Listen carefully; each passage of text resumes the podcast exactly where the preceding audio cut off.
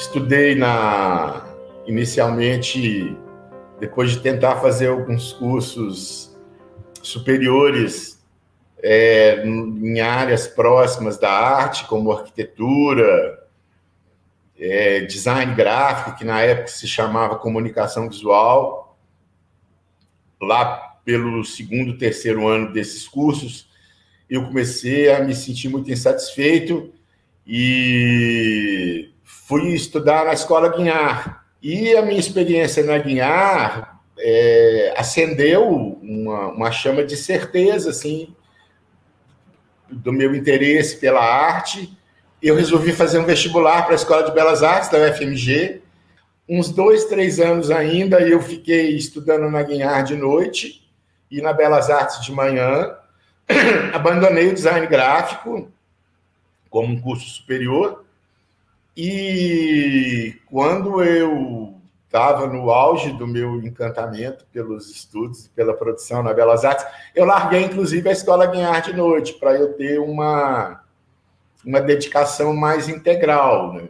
Me formei primeiro em desenho, na, eh, na, na habilitação em desenho, depois me formei na habilitação em gravura, e alguns anos mais tarde eu voltei e ainda fiz uma habilitação é, em licenciatura, um pouco antes de eu, de eu me tornar professor da escola. Fiz mestrado lá na escola, fiz o meu doutorado no Instituto de Artes é, da UFRGS, em Porto Alegre, a URGS, né, como eles chamam. Fiz um estágio sanduíche na França, e depois fiz um pós-doutorado na UFRJ com a Glória Ferreira, que foi muito legal e tudo. Enfim, tudo isso para falar um pouquinho da minha formação e circunstanciar essa pintura que está na exposição.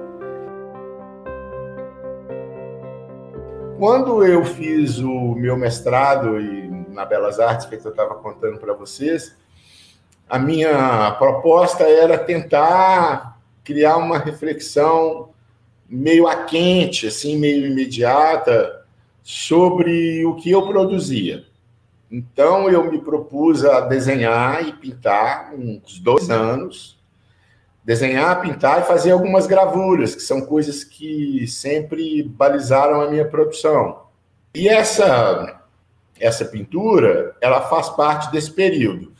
Então, é, depois de muito muito tempo, muita dedicação ao desenho e à aquarela, eu comecei a, a usar esse aquecimento do pequeno formato para fazer uma série de pinturas maiores e,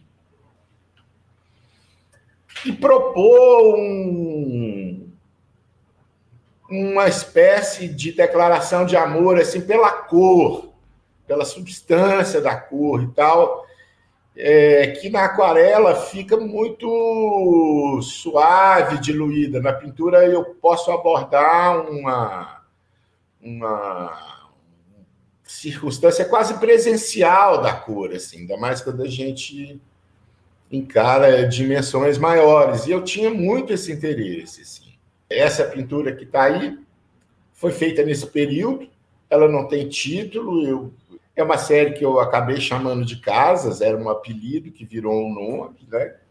Ela é uma espécie de campo de futebol. Eu procurei muito o verde da grama dos campos, mas também do campo de futebol e e o que eu tentei um pouco figurar, se a gente pode dizer assim, é uma visão meio raio-x meio de cima, meio mapa, meio distância, assim, é uma, é uma, uma, uma confusão da captação visual, né, Do, dos campos, assim, principalmente desses que a gente convive no interior de Minas, né.